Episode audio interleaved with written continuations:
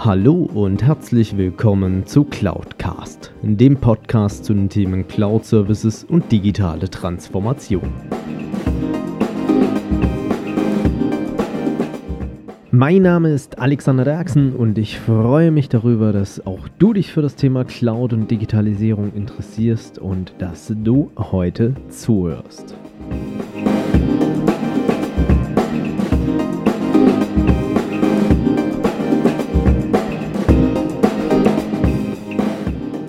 Ja, hallo zusammen und herzlich willkommen zu Folge 70 von Cloudcast. Letzte Woche hatten wir ja schon bereits Teil 1 des Interviews mit Joe Martin zum Thema Blockchain, Bitcoin und Co. Diese Woche in Teil 2 erwarten euch noch ein paar andere Aspekte, unter anderem, wie hat das ganze Thema Blockchain mit Disruption zu tun und warum ihr unbedingt ein Augenmerk darauf haben solltet. So viel von meiner Stelle. Äh, damit viel Spaß bei Teil 2 mit Joe Martin. Und wie immer alle Informationen bzw. auch die Möglichkeiten mit Joe in Kontakt zu treten findet ihr unten in den Show Notes.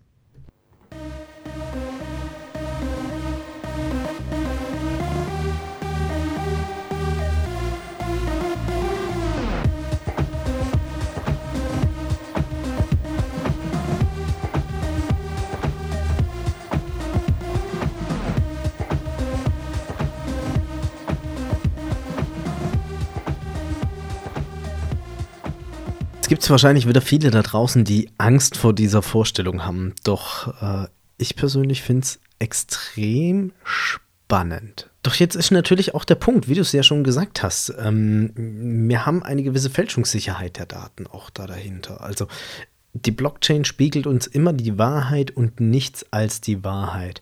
Und wenn ich mir das Ganze dann auch mal anschaue, vielleicht im Punkto Datenhaltung im journalistischen Bereich, ähm, wir kennen das Thema Fake News. Wie gehe ich denn damit dann um? Ähm, das ist auch so eine, eine, ganz wichtige Frage, die die Blockchain, die öffentliche Blockchain, wo wir eine andere Antwort brauchen, als wir es intuitiv äh, denken würden. Nimm zum Beispiel mal Journalismus ist ein Teil, ich will meine Meinung revidieren, aber was viel wichtiger ist, ist zum Beispiel Besitzverhältnisse. Was ist, wenn die Immobilien, also das Grundbuch, nicht mehr beim, äh, beim Notar beurkundet werden müssen, sondern einfach in der Blockchain liegen? Wenn eine Übertragung meines Grundstücks von A, also von mir an den nächsten erfolgt, dann liegt es in der Blockchain. Das ist einfach so. Da wird sich auch nie, da wird auch niemand was dran ändern können. Diese Daten sind für die Ewigkeit gespeichert, können nicht manipuliert werden, können nicht revidiert werden, können nicht gehackt und nicht gelöscht werden. So, jetzt stellt sich aber heraus, dass diese Übertragung falsch war, weil mir das Grundstück, was ich dir verkauft habe, gar nicht gehört. Und jetzt kommen wir an den Punkt, wo diese Transaktion rückgängig gemacht werden muss. Jetzt haben wir aber vorhin festgestellt, man kann keine Daten ändern im Nachhinein. Eine Transaktion ist für alle Zeiten festgeschrieben. Nun, das ist da, wo dann die ganz normalen Gerichte herkommen und machen die Transaktion nicht rückgängig, sondern würden verordnen, dass eine neue Transaktion stattfindet, nämlich von dir an den ursprünglichen Eigentümer, dem ich das irgendwann mal abgeluchst habe, wie auch immer vor Blockchain-Zeit, und gleichzeitig die Rücküberweisung von mir an dich für den Kaufpreis. Das heißt, wenn eine Transaktion oder eine Meinung aufgezeichnet ist, kann die nicht mehr zurückgenommen werden, indem die alte Transaktion gelöscht, geändert oder manipuliert wird, sondern nur indem man den neuen Zustand dann wieder durch eine weitere Transaktion in den alten Zustand zurückversetzt. Und da kann ja dann in der Blockchain drinstehen, aufgrund richterlicher Anordnung, äh, Urteil so und so, Nummer, da und da, das und das Gericht, wird dieses Grundstück wieder von B nach A oder von B nach C an den ursprünglichen äh, zurückübertragen. sind ganz neue Herausforderungen, die da auf einen auf alle Fälle dann zukommen. In dem ganzen Zuge. Ähm, also, also nicht, nicht unbedingt, weil wenn man mal einen Schritt weiter denkt, das ist ja nichts Neues, sondern das haben wir uns nur abgewöhnt, so zu denken. Aber wenn wir mal überlegen, in dem Moment, wo ich dir ein Auto gegen Bar verkaufe, habe ich ja nichts anderes als so eine Art, äh, genau dasselbe System. Mein Bargeld, solange ich es nicht überweise, mein Bargeld geht in deine Hände. Wenn ich jetzt später oder du stellst später fest, das Auto, was, oder umgekehrt, ich gebe das Auto und, und dafür bekomme ich Bargeld, ja. Jetzt stellst du später fest, ich habe das Auto geklaut. Und gehst du zum Richter und der Richter urteilt dann, dass ich dir das Geld zurückgeben muss und dass der, dem das Auto vorher gehört hat, von dir das Auto jetzt bekommt. Oder ich muss ihm das Geld geben und ich werde noch bestraft obendrein. Also wir haben ja diese Systeme früher immer so genutzt, nur durch die Online-Geschichte, durch Online-Banking und so weiter und so fort, haben wir eine ganz andere Situation, wo wir dann plötzlich im Online-Banking eine Transaktion wieder rückgängig machen können. Wo wir aber auch die Gefahr laufen, und das ist ja da, wo die Blockchain herkommt, historisch, Bitcoin, wo auch die Gefahr ist, dass die Bank plötzlich uns das Geld nicht mehr gibt. Dass eingehendes Geld blockiert wird, dass ausgehendes Geld blockiert wird, dass das Konto beschlagnahmt wird was ja alleine schon so leicht äh, dadurch passieren kann. Einerseits, das Finanzamt kann jederzeit zugreifen und blockiert dir die Konten. Aber viel schlimmer ist ein Fall, der in den USA passiert ist, wo einer bei Oprah Winfrey, das ist eine riesige, große, bekannte Talkshow, ein Produkt vorgestellt hat. Und dann sind über Nacht die Server fast zusammengebrochen, weil die Bestellungen sind äh, absolut durch, ein, äh, durch die Decke gegangen was dazu geführt hat, dass bei PayPal, wo die Zahlungen angenommen wurden, eine irreguläre Aktivität stattgefunden hat und die Algorithmen von PayPal haben schlicht und einfach das Konto von dem Verkäufer gesperrt. Und es hat Monate gedauert, bis das Geld da, was da eingegangen ist, wieder freigegeben werden konnte. Weil bis man bei PayPal oder beliebigen anderen großen Unternehmen wirklich jemand erreicht und sagt, pass mal auf, da hat ein Algorithmus mein Konto gesperrt, dafür gehen halt ein paar Tage oder ein paar Wochen. Und das hat bei dem Unternehmer dazu geführt, dass er einen erheblichen Schaden hatte. Und das sind Dinge, die einfach mit einer Blockchain dann zu vermeiden sind, weil da kann keiner was sperren, da kann keiner was manipulieren, da kann kein Zahlungsein- oder Ausgang blockiert werden. Ja gut, also vom Prinzip her kennen wir diese Art der Transaktion ja eigentlich schon seit Jahren. Also wenn ich so überlege, ähm, ich weiß noch, während meiner Zeit, äh, wo ich BWL hatte, hat man das ja auch gelernt. Ähm, ich habe eine Buchung durchgeführt, also eine Transaktion. Und wenn ich die wieder rückgängig machen wollte, dann musste ich eine entsprechende Rückbuchung durchführen. Und das ist ja auch das, wie wir es heute noch von den IT-gestützten Systemen da dahinter kennen.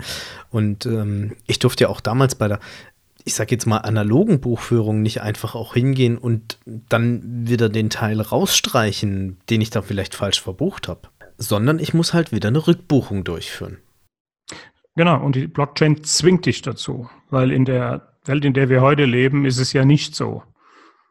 Das wäre jetzt, ist zwar alles so in der BWL, im Studienfach lernst du das, aber wie oft lernen wir, dass Bilanzen gefälscht werden, dass irgendwelche Aufzeichnungen manipuliert werden? Ja, also die meisten von uns kennen ja wahrscheinlich das Buch 1984 von George Orwell. Und Orwell war ein Radiomoderator fürs BBC in London. Und er hat 1941 oder 42, da sah es noch so aus, also es war noch unklar, ob Hitler verliert oder gewinnt. Das sah ziemlich gut aus für Hitler damals, noch 41. Und Orwell hat gesagt, nachher, wenn Hitler gewonnen hat, wird er die Geschichte neu schreiben die Historie, die wir danach dann in den Büchern finden und die erzählt wird, wird eine andere sein, als die, die wahr, wirklich wahr ist. Gewinner ändern immer die äh, Geschichte. Und das kann in jedem Studiumgang wird gesagt, sagt die Wahrheit, vor Gericht muss die Wahrheit sagen. Es passiert einfach nicht, ja. Bilanzen werden gefälscht, Leute lügen, ob bewusst oder unbewusst, sei mal dahingestellt. Das sind alles Dinge, die mit einer Blockchain, mit einer Public Blockchain einfach dann nicht mehr möglich werden. Das ist natürlich auch ein interessanter Aspekt. Und wenn ich mir das Ganze auch mal so ein Stück weit überlege, stellt sich mir natürlich auch eine gewisse Gretchenfrage. Hast du mitbekommen, wie das Ganze bislang auch unter politischen Aspekten gesehen wird, beziehungsweise wie die Politik heutzutage auf das Thema Blockchain reagiert? Oder ist es für die erstmal nur die der Kryptowährungsbereich? Leider Gottes ist die Politik ja selten technisch weit vorne und äh, ich meine, erst 2015 hat die Bundeskanzlerin Merkel äh, das Internet entdeckt und hat es als Neuland bezeichnet. Ähm, man kann da nicht erwarten, dass man mit ganz neuen Technologien wie einer Blockchain irgendwo politisch überhaupt mit dabei ist. Die einzigste Partei, die ich jetzt kenne, die sich in Deutschland mit dem Thema äh, schon mal beschäftigt hat, sind die Freien Demokraten. Aber das ist natürlich nur ein ganz kleiner Ausschnitt aus der politischen Landschaft. Und ich glaube und fürchte, dass Deutschland hier auch wieder sehr weit äh, hinten ist in dem ganzen Thema Adaption und sich überhaupt damit beschäftigen und so. Und wenn man es mal außerhalb des Währungsbereiches sieht, dann ist es auch nicht unbedingt immer politisch gewollt, dass die Wahrheit zwingend und unveränderbar dasteht. Also das wird sicherlich ein Thema sein, wo ich persönlich auch glaube, dass wir sehr massive politische Entwicklungen, soziale Veränderungen, gesellschaftliche Veränderungen in den nächsten zehn Jahren vor uns haben. Weil alles das, was heute passiert, sowohl politisch und vor allen Dingen finanzpolitisch, ist ja dann nicht mehr möglich, wenn man eben in Anführungszeichen Bilanzen nicht mehr so leicht verändern kann. Es wird aber kommen und deswegen rate ich der Politik dringend, dringend sich damit zu beschäftigen, weil sonst wird es irgendwann dieser dieser äh, Facebook oder dieser Amazon-Effekt, nenne ich den mal, den Amazon-Effekt geben, wo die Leute alle vor 10, 12 Jahren gesagt haben, naja, Amazon, das Online-E-Commerce, Online-Shopping, das geht schon wieder weg, weil kein Mensch wird seine äh, persönlichen Daten und seine Kreditkartendaten in eine Website eintragen. Naja, ich glaube, letztes Jahr hat Amazon oder vor zwei Jahren schon über 100 Milliarden Umsatz gemacht. Und wenn man sich heute die deutschen äh, Retailer anschaut, dann sieht man, gerade jetzt Kaschat Quelle, nee, Kasch, Quelle ist schon tot, Kaschat ähm, der, und, und der andere, die gehen zusammen und, und sind wieder 1600 Jobs weg und so. Das alles, weil man Technologie unterschätzt. Und ich kann mich noch gut erinnern, als Spotify damals kam und damals hatte die Musikindustrie das Problem der äh, Piratenkopien, also der illegalen Kopien, der illegalen Downloads über Napster und so weiter und so fort. Und Spotify kam dann und der Gründer von Spotify hat gesagt, man kann sich nicht gegen die Technologie wehren. Die Technologie gewinnt immer. Es ist nur eine Frage der Zeit. Nur man sollte halt einfach nicht 2015 das Internet erst entdecken, wenn es seit 1995 da ist. Das ist ein Problem und dasselbe Problem sehe ich auch bei der Blockchain. Da kann man nur gespannt sein, da dahinter entwickelt. Ähm, jetzt ist es ja auch unter anderem so, dass vielerlei Orts wird ja auch immer noch von dem Thema E-Governance gesprochen, wo ja auch eine Blockchain sich als Technologie extrem gut anbieten würde. Aber da bin ich ja eigentlich dann an diesem Punkt, dass es eine Private Blockchain oder zumindest eine ähm, gemeinschaftlich genutzte Blockchain am Ende des Tages sein müsste, die dann aber unterm Strich wahrscheinlich immer noch unter einer staatlichen Kontrolle liegt. Oder wie siehst du das Ganze? Genau, da, da hast du absolut recht. Und das ist, selbe trifft auch zu auf die sogenannten ähm, Blockchain-Euros oder Blockchain-Dollar, also die Zentralbank-Coins, die da immer wieder ins Gespräch kommen.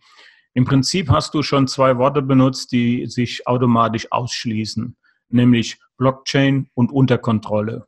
Das funktioniert nicht. Eine Public Blockchain hat niemand unter Kontrolle.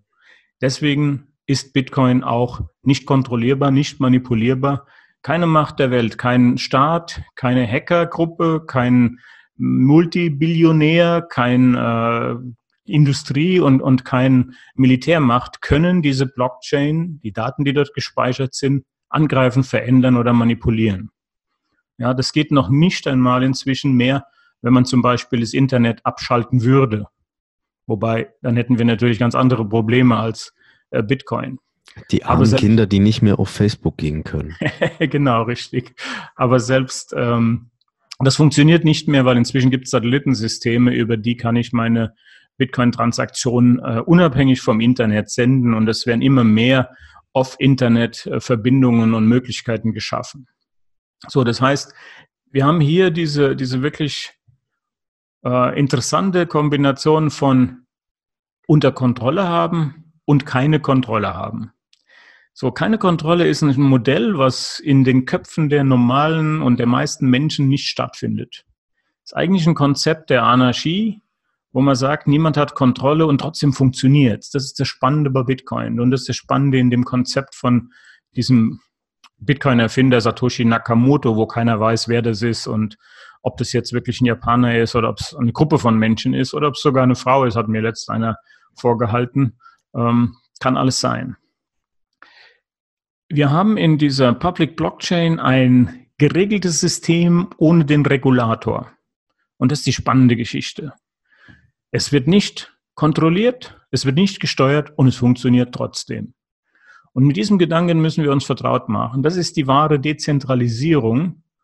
Und wie ich vorhin schon sagte, wenn sich ein Staat oder die Staaten entschließen könnten, eine Public Blockchain zu nutzen, das heißt, jeder in der ganzen Welt kann diese Node-Software runterladen und mitmachen und damit sozusagen die Kontrolle komplett aufgeben, während gleichzeitig die dort gespeicherten Daten entsprechend hoch verschlüsselt und sicher sind, dann glaube ich, können wir den nächsten Schritt machen und dann kommen wir in eine Welt, die ganz anders ist als die, die wir heute haben und die natürlich unheimlich vielen Menschen Angst macht und insbesondere natürlich denen, die heute die Regeln machen und denen, die Einfluss ausüben und zum Teil auch natürlich diesen Einfluss dann verlieren werden, logischerweise, ja. Jetzt ist es natürlich auch so, wenn über das Thema Blockchain gesprochen wird, beziehungsweise man darüber spricht, ist natürlich auch bei vielen gerade im Unternehmenskontext die Frage, wie führe ich es ein, wie nutze ich das Ganze, beziehungsweise wie komme ich überhaupt dahin? Und du hattest ja vorhin auch von der, ich nenne es jetzt mal Community Blockchain gesprochen, beziehungsweise der Private und Public Blockchain. Und mit den ganzen Möglichkeiten, die ja dann auch da dahinter stecken, stellt sich natürlich auch die Frage, für welche Branchen wird das Ganze interessant oder auch eine bahnbrechende oder vielleicht sogar eine disruptive Revolution herbeiführen. Wie siehst du das Ganze? Die grundsätzliche Sache ist immer die Wahrheit und nichts als die Wahrheit. Das erachte ich als den absoluten, äh, ja, wie soll ich sagen, das ist das Wichtigste überhaupt. Und wir müssen uns doch über eins im Klaren sein. Die Digitalisierung kommt schneller und stärker und umfangreicher, als wir das alle ahnen. Und wenn wir uns mal genau umschauen in der Welt, dann ist doch der Kühlschrank, den wir heute nutzen, oder der Herd, der Elektroherd, ist doch kein dummes Gerät mehr, sondern ist doch eigentlich ein Computer, der im Kühlschrank kühlen kann und als Herd kochen kann, backen kann, Temperatur erzeugen kann. Und der selbst organisierte Rasenmäher, der da draußen rumläuft bei meinem Nachbarn, der hat auch Sensoren und kann sich da alleine zurechtfinden und mäht den Rasen. Der weiß, wenn er zurück zur Ladestation muss, der hat ein Programm, wann er rausmähen muss, der misst die Grasdichte und wie hoch. Das sind keine Rasenmäher mehr und keine Kühlschränke mehr und keine Herde mehr, das sind Computer. Und da reden wir über das Thema IoT, Internet of Things. Und es wird dicker und dicker und dicker. Wir haben heute schon die Vorhersage, ich glaube von Gartner ist es, die sagen bis zum Jahr 2020, und das ist nicht mehr weit in der Zukunft, das ist nur noch ein Jahr, sollen schon über 50 Milliarden Sensoren verbunden sein im IoT. Und wenn man sich die Kurve anschaut, das ist dieser berühmte Hockeystick, ja, diese quadratische Entwicklung, die plötzlich hochschießt und dann immer steiler wird und immer mehr. So. Wenn wir uns diese Technologien anschauen, Internet der Dinge, wir haben hier IoT. Was haben wir noch? Wir haben den 3D-Druck. Eine Technik, die immer stärker kommt, wo man heute schon kurz davor ist, Motorblöcke aus einem Drucker zu drucken, die dann nach einem Auto laufen, also Verbrennermotoren und alle möglichen anderen Dinge, die man mit dem 3D-Druck schon machen kann. Entwicklungen mit Hochtouren, mit neuen Technologien, neuen Werkstoffen. Da können wir nachher alles drucken, was wir brauchen. Was haben wir noch? Wir haben das Thema künstliche Intelligenz, Big Data, Machine Learning. Das sind Dinge, die nichts anderes tun, als unsere IoT-Anwendung noch besser und effizienter und in Anführungszeichen intelligenter zu machen. Das ganze, die ganzen Systeme steuern dann wiederum Maschinen, die wir inzwischen als Roboter bezeichnen. Und diese Roboter fertigen wiederum, werden von Big Data gespeist, äh, haben Sensoren eingebaut, die zurückspielen und schon ergibt sich ein, ein Mashup, eine Zusammenarbeit all dieser Komponenten. Und diese Komponenten haben aber zwei Dinge, die noch fehlen. Und diese zwei Dinge kommen über die Blockchain. Das eine sind garantiert integre und wahre Daten. Und das ist eben ein wichtiger Punkt, weil ich muss mich auf die Sensordaten verlassen. Ich muss sicher sein, dass die Steuerdaten, die da hinten in die AI reingehen, in die künstliche Intelligenz, auch wahr sind und echt sind. Und ich muss dafür sorgen, dass der Roboter mit echten und wahren und integren Daten versorgt wird und mir über die Sensoren wieder entsprechende Daten zurückgibt. Das kann eine Blockchain gewährleisten. Und da macht es vielleicht sogar Sinn, dass man innerhalb eines Unternehmens eine Private Blockchain einsetzt. Wenn ich das aber in einem größeren Kontext sehe und gehe über viele Unternehmen oder über den B2C-Bereich, also noch Konsumer mit äh, drin, dann fehlt mir noch eine zweite Komponente und die liefert auch die Blockchain. Und das ist das zuverlässige Payment, also die Zahlungssysteme. Das Beispiel, was ich am Anfang brachte, wo ich einfach das Auto aus meinem Blockchain-Wallet bezahle und das Auto fährt mich von A nach B. Aber ich kann mich darauf verlassen, dass die Bremsen in Ordnung sind, dass es Originalteile sind und keine gefälschten Bremsen. Und im nächsten Schritt geht es dann noch weiter. Das Auto fährt in die automatisierte Fabrik, bekommt die Wartung, die Bremsen werden ausgetauscht, das Auto fährt wieder zurück, liefert ständig sensorige Daten an die künstliche Intelligenz aus dem Big Data Pool, macht die künstliche Intelligenz plötzlich eine Entdeckung und sagt, Moment mal, Auto, du fährst immer A nach B, aber da gibt es die Strecke BC und CD. Aber ich weiß, du kannst die nicht bedienen. Aber ich mache dir einen Vorschlag, liebes Auto. Du hast inzwischen so viel Geld eingenommen durch deine Fahrten. Bestell doch ein zweites Auto. Und jetzt sind wir natürlich schon richtig im Science Fiction. Jetzt bestellt das Auto ein zweites Auto.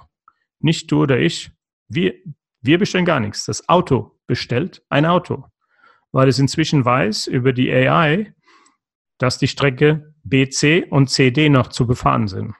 Also bestellt es ein neues oder zwei neue Autos und steuert dann zusammen mit der Artificial Intelligence diese Routenauslastung und steuert die Autos, die wiederum selber dann hingehen und fahren zur Wartung und können tanken und so weiter und so fort. Und dafür brauche ich Payment. Und genau wie die wahren integren Daten wird auch das Payment zuverlässig durch eine Blockchain dargestellt. Und somit spielen dann diese ganzen modernen Technologien zusammen und greifen ineinander. Und dann wird daraus eine ganz andere Welt als die, die wir heute kennen. Also kann man eigentlich so unterm Strich festhalten, dass es keine Branche geben wird, die nicht mit der Blockchain in Berührung kommt, beziehungsweise die davor gefeiert ist, sich mit dieser Technologie zu beschäftigen. Es war jetzt natürlich die doppelte Verneinung, die es eigentlich ja nicht gibt, aber ihr wisst schon da draußen, was ich damit meine. Es, es ist phänomenal, was da äh, uns bevorsteht und auf uns zukommt. Und ich hoffe auch nicht, dass es zu sehr zunichte gemacht wird. Jetzt ist es aber natürlich auch so, für die meisten, das Thema Blockchain bewegt sich immer noch mit Bitcoin. Und ähm, jetzt gibt es ja da auch die lustigsten Geschichten, wie ähm, die, die ich vorhin erzählt habe von meinem Kollegen, beziehungsweise dem Bekannten meines Kollegen, der damals seine Taxifahrten mit Bitcoins bezahlt hat und ähm, sich im Nachgang dann erst gezeigt hat, wie die Kursentwicklung war. Oder wenn man einfach auch mal an die legendäre Bitcoin-Pizza denkt, also die erste Transaktion da dahinter. Da stellt man ja dann auch fest, also so kann sich natürlich auch entwickeln und da merkt man halt dann auch einfach, ähm, wenn man ein gewisses Risiko dann auch hat, beziehungsweise das auch zeigt, dann ähm, kann sich das natürlich für einen auch rechnen. Ja gut, wobei, wenn du natürlich das Glück hattest und bis 2011, 12 oder 13 dort eingestiegen, als der Bitcoin-Kurs bei 2, 3, 5 Dollar war oder 10 Dollar, ich meine, das ist äh, wie ein Sechser im Lotto. Da konntest du mit minimalem Geld, konntest du einen Grundstock für ein riesig äh, Vermögen konntest du legen. Aber dieses Glück hatten natürlich nicht viele und, und viele haben auch die Bitcoins, die sie damals irgendwo auch vielleicht selber mal gemeint haben, wo sie Mining betrieben haben, wo sie dann schlicht und einfach das Ganze äh, vermasselt haben. Und die Bitcoins sind weg, die haben die Festplatten verloren, die haben vergessen, ihre kryptografischen Zugänge zu sichern, äh, Passworte und so weiter und so fort.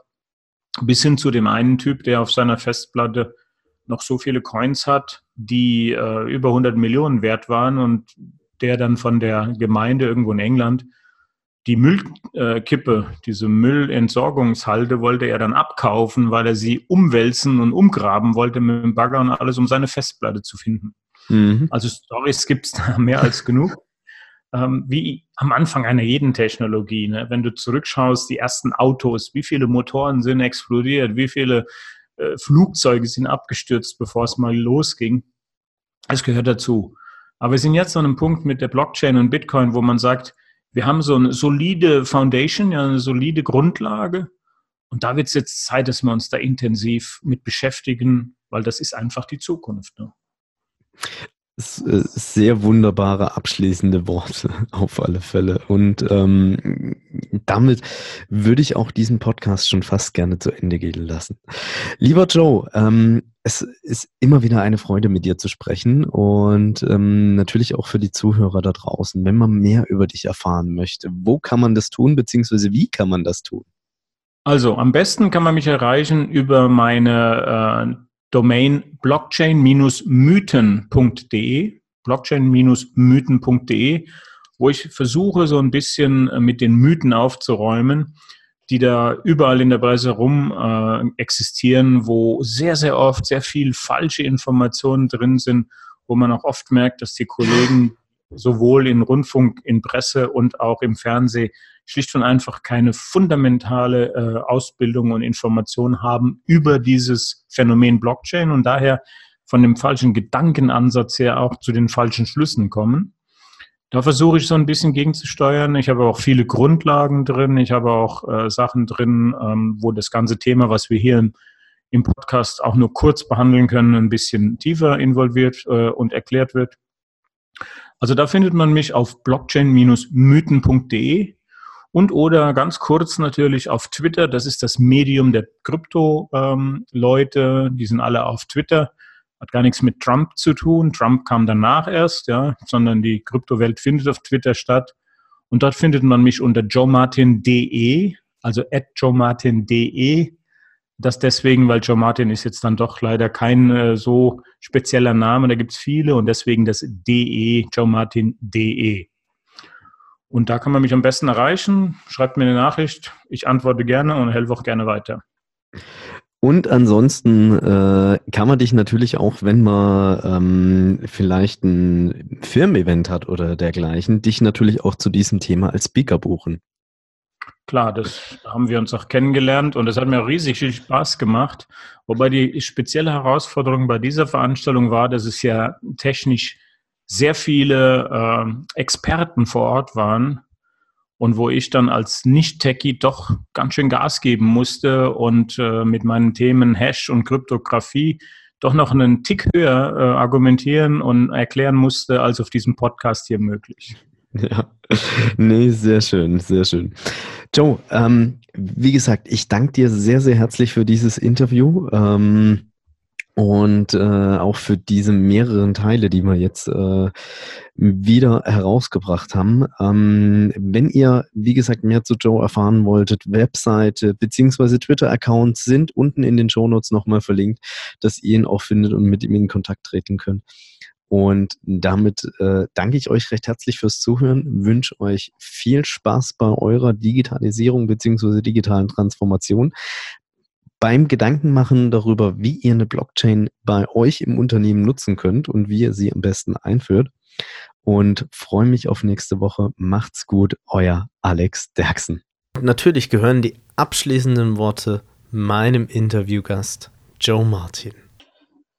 Ich darf mich auch bei dir bedanken und wünsche auch den Zuhörern viel Spaß bei der Digitalisierung und der digitalen Transformation und kann nochmal die Warnung wiederholen vernachlässigt das Wissen über die Blockchain auf keinen Fall. Wenn euch diese Folge gefallen hat, dann hinterlasst mir doch gerne eine Bewertung bzw. eine Rezension auf iTunes. Damit schafft ihr es, dass dieser Podcast noch mehr Leute erreicht und mehr in die Sichtbarkeit kommt.